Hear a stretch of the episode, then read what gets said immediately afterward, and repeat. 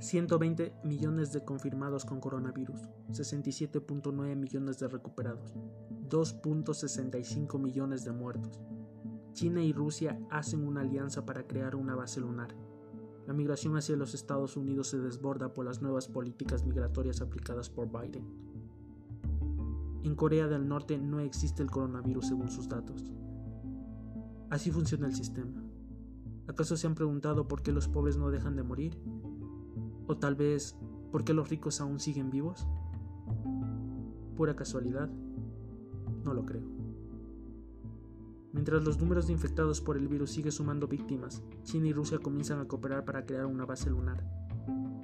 En ese sistema vivimos, en donde los problemas se quedan en la Tierra y ellos prefieren aliarse e invertir dinero para ir a la Luna, aun cuando hay gente en su mismo territorio que sigue muriendo.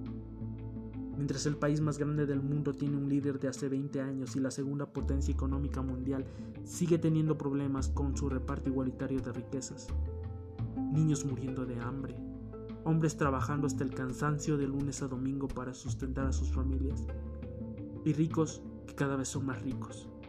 Miles de familias viajan hacia los Estados Unidos con el fin de tener una vida mejor, sin importar cuál colapsado esté el sistema de salud. ¿Acaso el dinero importa más que sus vidas? Me declaro en guerra en contra del sistema, que cree que puede repartir las riquezas a su antojo y que se cree en la capacidad de dejar morir a los que menos tienen.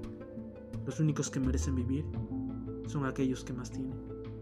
No estoy a favor de ningún partido político ni de ningún personaje que hable de política. Estoy en busca de la verdad y de la igualdad que todos deberíamos tener. Esta, esta es mi historia.